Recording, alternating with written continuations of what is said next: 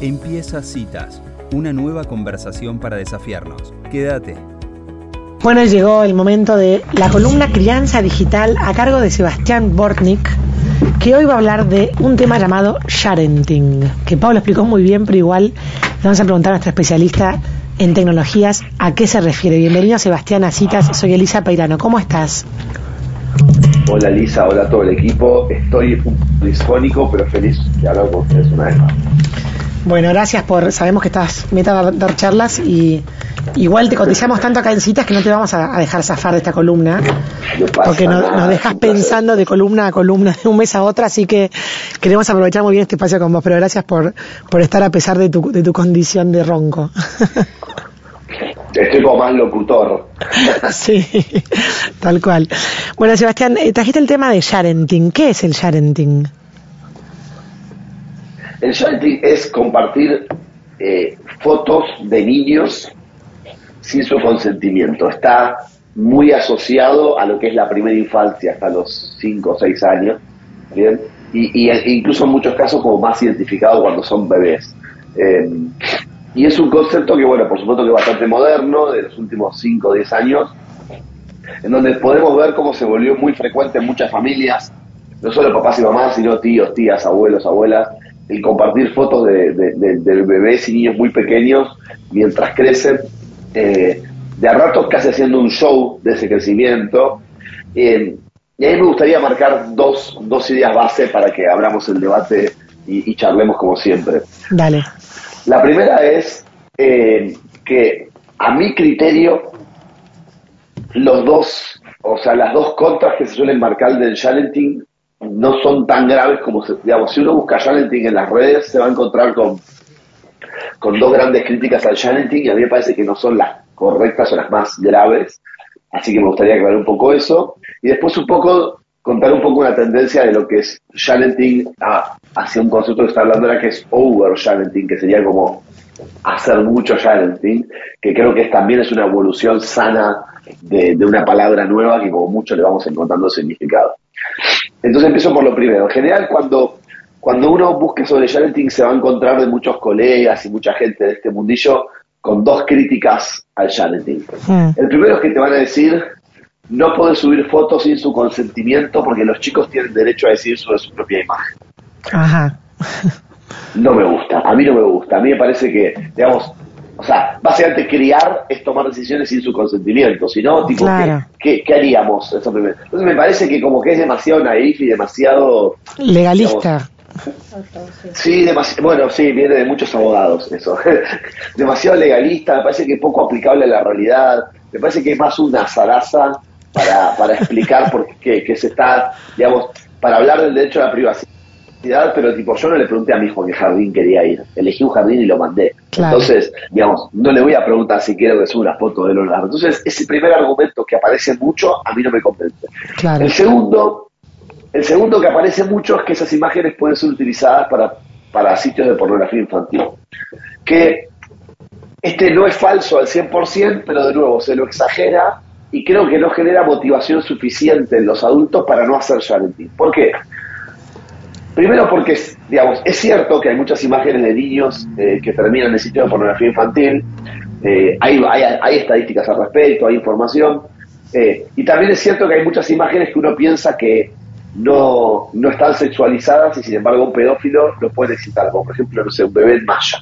Claro. Uno dice, bueno, esto es una... Está bien, no subo, mucha gente dice, bueno, no subo fotos desnudo, es cierto, pero de golpe ver a tu hijo en un sitio de pornografía, porque subiste una foto en la pileta, puede ser un montón de pedofilia. Entonces, tío, tiene algo de cierto, pero tampoco es que estadísticamente es súper relevante, y al mismo tiempo con algo de información se puede curar eso. Así, bueno, realmente subamos fotos que no tengan, digamos, eh, sugestiones sexuales, incluso en una visión amplia y perversa del tema, y medio que está resuelto. Entonces, estos dos argumentos, que son los que más se escuchan, me parece que no son del todo apropiados, no son del todo correctos y no generan la motivación suficiente para no hacerlo. Entonces, mi propuesta siempre es abordar los aspectos negativos del challenging desde otros dos lugares, que no, a mi criterio no se habla tanto. El primero es ¿qué le, qué le estamos enseñando a esos chicos sobre privacidad, respecto a la privacidad y sobre exposición en redes. Es decir, es cierto que ahora que tiene tres años no, eh, no, no, no, tiene capacidad de decisión. Ahora, cuando tenga 13 y yo le quiera pedir que se modere con lo que sube y lo que publica, y vea que yo cuando él tenía 2 y 3 subía 60 fotos de él por día, ¿qué, qué, le enseñé? O sea, ¿cuál fue el ejemplo que le di sobre el sentido que tiene pertenecer o no pertenecer a las redes, sobre el sentido que tiene la exposición, sobre el sentido que tiene que cuidar la intimidad? Entonces yo lo primero que pienso es que es un tema de dar el ejemplo. ¿bien? Cada vez escucho más historias de chicos de 5, 6, 7, 8 años que le empiezan a plantear a, sus padres que quieren que dejen de publicar fotos de ellos en las redes. Entonces, ¿cuál es el sentido de hacer algo en demasía, porque ahora vamos a hablar del oversharing, cuando se sabe que es muy probable que no les guste, que les, que les transmitamos una imagen incorrecta? Entonces, yo pienso que es una buena forma de que desde muy chiquitos enseñarles que las redes son un espacio para ciertas cosas, pero que nuestra vida no pasa por ahí, que el respeto por la imagen del otro importa, entonces que yo puedo subir fotos sin tu consentimiento, pero que puedo intentar limitarlas al mínimo porque no tengo tu consentimiento, ¿me entiendes? Mm, mm. O sea, de la misma forma que yo, eh, no sé, no afilio a mi hijo de dos años un partido político, porque no tiene sentido, prefiero esperar a que crezca y lo, lo resuelva solo, digo, uno intenta tomar las decisiones que son necesarias y esto realmente de necesario tiene muy poco. Y el segundo argumento que yo lo, digamos, lo veo cada vez más es que el parenting nos complica nuestra relación con nuestros hijos, nos cambia y nos hace atravesar la relación con nuestros hijos a través de las redes. Por ejemplo, hace un tiempo una mamá, una conocida que hacía oversharing, que me lo reconocía, me decía yo te leo y se me doy cuenta que está mal, subía todos los días cosas de los chicos, entonces si un día no tenía nada para subir y no subía nada, la gente le preguntaba si estaba todo bien. Claro. al otro día sentía la presión de subir algo, pero para subir algo tiene que ser algo fotogénico y apto para redes sociales. Entonces empieza a modificar la relación con nuestros hijos. A mí no me gusta cuando, cuando yo, ah, ustedes ya lo saben, tengo un hijo chiquito y cuando era un más chiquito y era un bebé, no me gustaba que la familia venga y esté viviendo su, su primer paso con él a través de una cámara celular. Claro. Entonces, a, mí me pasó, por ejemplo, la otra vez que llegué a mi hijo por primera vez al teatro. ¿Está bien? ¿Me banqué todo el show sin sacarle una foto? No. En un momento saqué el celular, filmé 30 segundos, le saqué tres o cuatro fotos, y después volví a guardar el celular en el bolsillo y volví a disfrutar el show conectado con él y no con mi celular. Mientras veía a otras familias que estuvieron de la hora y media del show, una hora y cuarto con el celular en la mano. Yo creo que el challenging tiene mucho más que ver con que nos quita la posibilidad de conectarnos con ellos sin una pantalla por medio más que con el derecho a la privacidad y todas esas cosas, que no digo que sean falsas, pero parece estar un poco exageradas. Y esto lo veo mucho. Yo cuando, cuando nació mi hijo le mandé un mensaje a a mi familia y le dije, si quieren subir una foto, suban una foto. Lo que no quiero es que hagamos un show de cómo crece Gino en las redes sociales. Me parece innecesario. No es Mirko. Todo bien con Marley, porque Marley es una persona muy particular, en una industria muy particular, pero a nadie, entonces no hagamos un show de su crecimiento. Lo más lindo es que lo disfrutemos nosotros en el crecimiento. Me parece que un poco pasa por ahí. Está buenísimo esto que traes, Sebastián. Ahora, es como que es fácil de ver lo que decís cuando, cuando hay un, como un extremo, ¿no? Como decís vos de, de que el show de la vida pase por las redes sociales.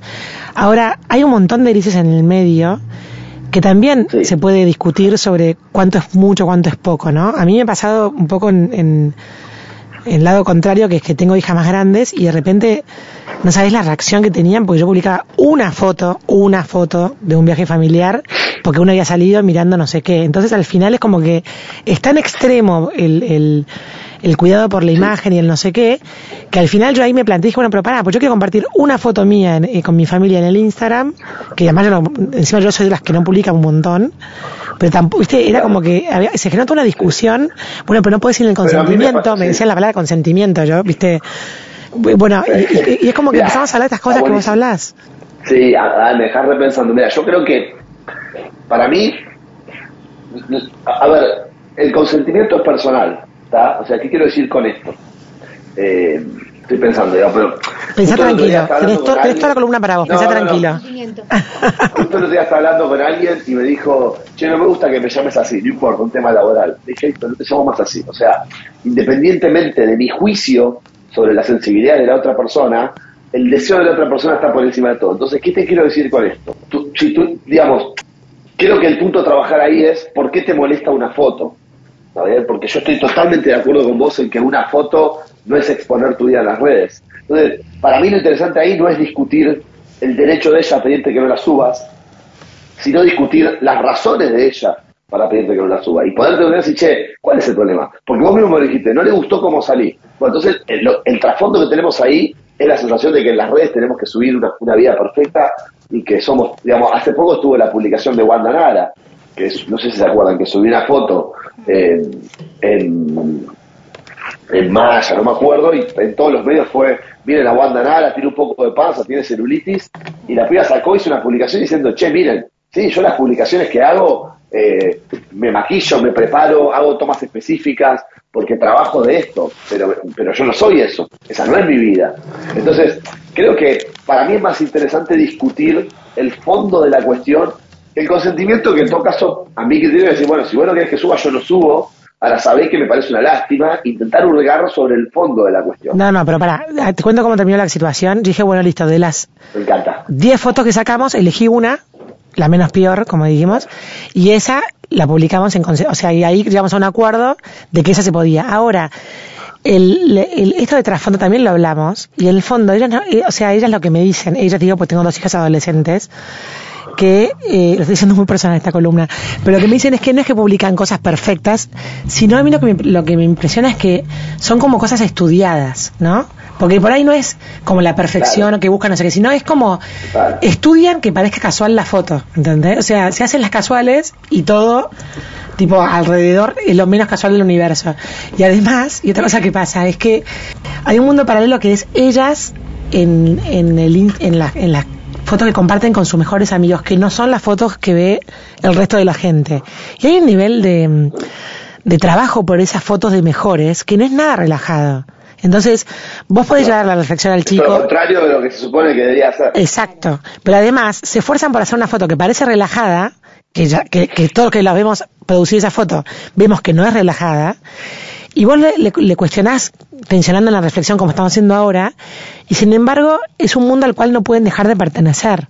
¿Viste? O sea, admitiéndolo y reconociéndotelo, igual no pueden soltar esa ese lugar de pertenencia, ¿no? Entonces vos podés, como padre, trabajar para que le impacte menos, claro. Sí, sí. Bueno, hay una escena que yo amo, me parece que está muy bien lograda, de la, en la serie Ozark, que nada que ver, no sé si la vieron.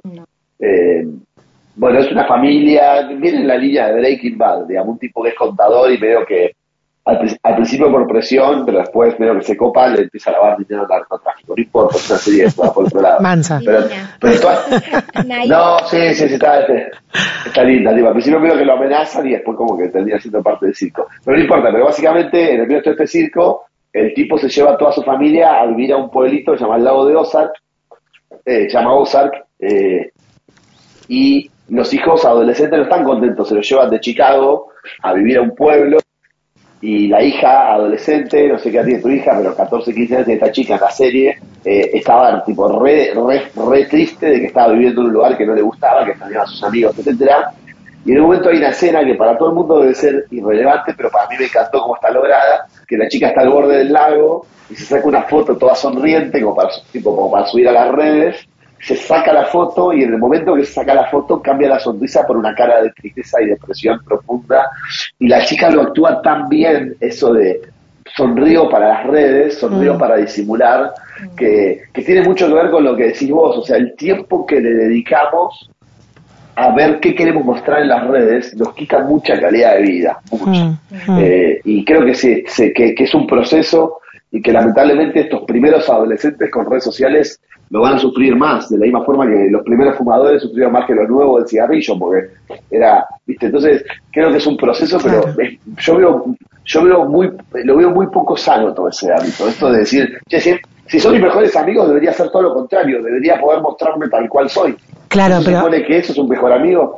pero déjame darte una vuelta de tuerca a lo que acabas de decir, Sebastián, porque en el fondo la chica sube esa foto sonriente, porque después le van a llevar los mensajes de qué linda, qué bueno, qué lindo lugar, etcétera, y creo que la nicotina de estos chicos, o nuestra, me encantó la analogía con los primeros fumadores, es justamente todo lo lindo, comillas, todo lo lindo que supuestamente te ponen frente a la imagen que vos planteás. Entonces, yo veo en, en, los adolescentes de hoy, como madre y como, como adulta, que eso que, que, generan una foto linda, una foto cuidada, una foto perfecta, entre comillas, los chicos lo necesitan para validarse y es re frágil porque Es difícil, lo que pasa que si en una foto de estas cuidadas logran 200 likes y 25 mensajes que les, les llenan el alma, que no deberían, pero les hace bien, la pregunta es si le llenan el alma. Bueno, pero a mí me gustaría, a mí me gustaría desafiar un poco el concepto de me hace bien contra me llena el alma. Claro, exacto. Salvando los extremos, pero ahí aparece la conducta adictiva, vos que mencionas a la nicotina. El otro día estaba escuchando una muy interesante entrevista que le hizo Miguel Granados a Gastón Pauls sobre su adicción a la cocaína. Sí. Muy interesante, la recomiendo. Sí, buenísimo Eh, el podcast de Miguel Granados, La Cruda. Sí, bueno, eh, eh, exactamente. Y el tipo cuenta, y en un momento, como que contaba, che, en un momento yo no podía parar de consumir, y, y Miguel Granados le un comentario diciendo, bueno, pero vos me dijiste como que, o sea, por un lado era malo, pero por otro lado, la primera vez que consumiste te había gustado. Sí, sí, dice el tipo, pero cuando me volví adicto, ya no disfrutás. O sea, yo dice, yo cuando me volví adicto al alcohol, lo que estaba disfrutando no era el vaso de whisky que estaba tomando porque sabía que el próximo iba a ser más rico y el próximo iba a ser más rico. Entonces llega un momento en que ya no lo disfruto. Sí, el primer vaso de whisky que me tomé lo disfruté, pero cuando era alcohólico no disfrutaba ninguno, no es que disfrutaba todos. Creo que un poco pasa eso con esta movida. Digo, si yo te entiendo, la pregunta es, ¿esto genera felicidad o genera un, un amague de felicidad? Generan Claro. pequeños pequeños estímulos, es como cuando vas al casino, viste, y te hacen ganar de a poquito para que no te vayas, pero en el fondo salís perdiendo, es un poquito eso. Entonces, yo creo que hay que diferenciar ese estímulo que genera un bienestar temporal pasajero que tiene poco que ver con la felicidad, que yo coincido con vos que pasa, con, con el bienestar y la felicidad. Y la verdad es que no hay mucha gente que te diga así, la verdad a mí simular en las redes que estoy bien me cambia la vida. Digo, esa chica, eh, tomemos el ejemplo de la chica de Ozark solamente por tomar una situación. Esa chica, por ahí al rato leyó que le decían qué linda que estás, qué lindo es el lago, pero al otro día seguía igual o más infeliz de lo que estaba. Claro. Entonces son estímulos muy temporales, muy baratos, muy de, de, de, de- de- de- de, digamos, de poca calidad de vida. Claro. Hola Sebastián, ¿cómo estás? Soy Angie. Hola, Angie. ¿Qué tal? Saliendo un poco de este tema de los adolescentes y volviendo a los padres, ¿no? Y esta necesidad por compartir, eh, digamos, es una, por ahí una pregunta más de, de conducta, ¿no? Digo, ¿qué necesitamos los padres eh, o, o qué estamos buscando en esto de compartir? eh, o sea, por ahí se relaciona un poco con lo que hablaban recién, ¿no? De, de- Exacto, te iba a decir, te iba a contestar eso. como que es un poco lo mismo, pero en padres. Pero digo, la diferencia entre un adulto y un adolescente debería ser, eh, ¿no? Otra. debería. El debería, o digo, Debería, porque, no sé, digo, por- digo, sí. las redes son compartir, ¿no? Entonces la palabra compartir para mí tiene una connotación de que, bueno, de que otras personas sepan de vos y, bueno, un buen concepto de la palabra compartir, ¿no? Pero ahora cuando este compartir es ¿Qué queremos con ese compartir? Porque por ahí no es que hay que la abuela vea a su nieto dar los primeros pasos porque vive lejos. O sea, ¿qué queremos compartir? Es como, ¿cuál es el comportamiento atrás de eso en un adulto? Está buenísima la creo que, bueno, pregunta. se- está buenísima la pregunta y se me disparan varios temas. Manejate. La primera parte creo que un poco vos la adelantaste, o sea, yo creo que un poco se genera en esto, digamos, se genera en esto que vos mencionás de los adultos compartiendo ese mismo estímulo cortoplacista eh, de, de satisfacción. Eso por un lado, ¿no? Ay, subí una foto de mi bebé y todo el mundo me dijo que era tierno, que era lindo. Eh, a mí me pasa que yo cuando yo subo de mi hijo muy de vez en cuando en mi Instagram, subo cada tanto, y se me llena el Instagram de corazoncitos. Como que sí, como que de momento, realmente no, no, no hace a mi felicidad tener 20 corazones más o 20 corazones menos. Está, en momento lo disfruto, pero creo que hay un poco de ese estímulo barato, por un lado. En segundo lugar, vos lo planteaste, bueno, se supone que los adultos no somos adolescentes. Es cierto que desde un punto de vista madurativo no, pero desde el punto de vista de nuestra relación con las redes sociales, no cambia tanto, porque nosotros no tuvimos redes sociales en la Mm, adolescencia. claro. Entonces estamos medio, somos medio, somos medio niños con la tecnología todavía los adultos. Eso en segundo lugar. Mm. Eh, ay, te quería decir una tercera cosa y me lo olvidé de la pucha sobre lo último que dijiste. Que lo voy a pensar. Bueno, ya se me- ya se me Somos medio niños No, ah, perdón, lo de compartir. Sí. No, lo de compartir, que me gustó mucho. Me parece que con compartir pasa un poco lo que pasó con Facebook, con los amigos, que es una palabra muy potente, digamos, Viste que cuando salió Facebook era cuántos amigos tenés, hasta que nos dimos cuenta que en Facebook no tenemos amigos, tenemos contactos. En Claro. Instagram no tenés amigos, tenés gente que seguís. De, de a poquito como que le empezamos a poner el nombre correcto a las cosas, porque nos dimos cuenta que eso no era una amistad. Yo creo que tenemos que desafiar un poco el concepto de compartir. o sea, mi vieja vive lejos y cuando mi hijo dio sus primeros pasos, le mandó un video a ella, no lo subí a Instagram. Mm. Eso es compartir. Subirlo a Instagram no es compartir. Subirlo a Instagram es hacer un show, es exponer, pero las redes no se tratan tanto de compartir, o al menos, lo, digamos, me parece que pasa por otro lado. Y de nuevo, nos lo venden como, como nos lo venden como que tenemos amigos, como que compartimos porque son palabras que a nosotros nos atraen, porque a todos nos atrae tener amigos, a todos nos atrae compartir, pero en el fondo no estoy tan seguro que compartimos, digamos. Eh, yo creo que, que pasa un poco por ahí, ¿no? O sea, eh, el, justo yo la vengo, viste, el, el, estuve el fin de semana, me hice una escapadita con mi familia, nos fuimos a domingo a las cataratas. Eh, fascinante, no importa. Y me llamó la atención la cantidad de fotos que tomaba la gente y la desconexión de la gente cuando se ponían en modo a ver para dónde apunto, a ver cómo me miro, a ver cómo me acomodo. Y gente que se estaba tomando una foto, gente que se estaba tomando una foto, me pasó, no una vez, me pasó cuatro o cinco veces, es, es un lugar con mucha gente, y que cuando vos le pedías permiso para pasar, porque los, pasillos son bastante angostos, alguien que estaba tomando una foto era como hablar con una pared. Entonces, ¿qué es compartir? Tipo, o sea, yo me acuerdo hace muchos años de viajar al norte y estar en un colectivo y de golpe ponerme a hablar con alguien al lado y que terminemos siendo amigos y terminemos viajando juntos. Para mí eso era compartir. Hoy estaríamos cada uno con su celular y seguramente no terminaríamos hablando. Entonces, me parece que hay un engaño con que las redes son algo para compartir, porque, digamos, las redes se parecen mucho más a un programa de televisión que a una cena con amigos tomando una birra. Mm. O sea, eh, un tipo que, ustedes que hacen un programa de radio, bien, no, digamos, están haciendo una comunicación, o sea, ustedes no dicen, nos sentamos a charlar con nuestros oyentes, digamos, una cosa es vos hablando con tus oyentes, que tiene un montón de cosas positivas, y otra cosa es vos cenando con tu familia, tomándote una birra con unos amigos no, no usamos la misma palabra. Bueno, las redes se parecen mucho más al programa de radio que a la, a la cena con amigos. Claro, unidireccional. Y no tiene nada de malo eso. Sí, sí, no tiene nada de malo, ¿eh? pero tenemos que entender lo que es eso. Claro. Bueno, nos tenemos que ir, pero me, me encantó esto que dijiste de que a veces nos perdemos la experiencia del mismo show. De hecho, me acuerdo de Adele, la cantante Adele, que a una persona estaba filmándola en el show le dice, no la filmes, porque esto es, o sea, esta es la experiencia que vas a vivir vivila en realidad, no la vías a través de tu propia pantalla. Le dijo, en el momento, suspendió la canción para decirle eso a la mujer y fue impresionante. Permitime, permitime, me tengo que ir, pero te voy a decir una cosa más. Hace, unos, hace un par de años una mujer me escribió por Instagram. Yo no les conté la historia del nene del charco, ¿ya? ¿Que saltó el charco? No. Bueno, una madre me escribe por Instagram, me dice, hace un tiempo mi hijo íbamos caminando y me dijo que mirá cómo me dejas terminar la columna ahí con esta historia arriba, parezco Jorge Bucay. Eh, la mamá me dice que la mamá me la mamá me cuenta que iba caminando con el hijo y el hijo le dijo, mamá quiero saltar en el charco, pues se había llovido el día anterior. La mamá le dijo, dale, y cuando no le fue a saltar el charco, la mamá saltó el celular para filmarlo, con la intención de mostrárselo a otras personas, ¿no? Eh, y cuando el nene salta, se da vuelta, la mira a la mamá y le dice, mamá, te pedí que me mires con los ojos, no con el celular. Ah. Yo lo vi ese video. Yo lo vi ese video, la madre no me autorizó a publicarlo y obviamente lo respeté. No saben lo que es ese video, se te pone la piel de gallina. Entonces, me parece que por ahí pasa el incentivo, digamos, y, y, si, y si lo, la contaban la historia en lugar de mostrarla en video, tan grave era, entonces me parece que va un poco por, por ese lado, el incentivo. Dejamos con esa frase, mamá, quiero que me mires con los ojos de verdad y no con el celular. Gracias Sebastián Borges por otra gran columna. Un beso, hablamos la próxima. Adiós. Bueno, así pasaba Crianza Digital, la verdad que espectacular.